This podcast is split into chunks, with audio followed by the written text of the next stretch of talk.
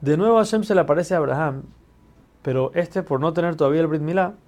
no aguanta la fuerza y la santidad de la Shejina encima de él, por lo que cae al piso, igual como lo hacía Bilam.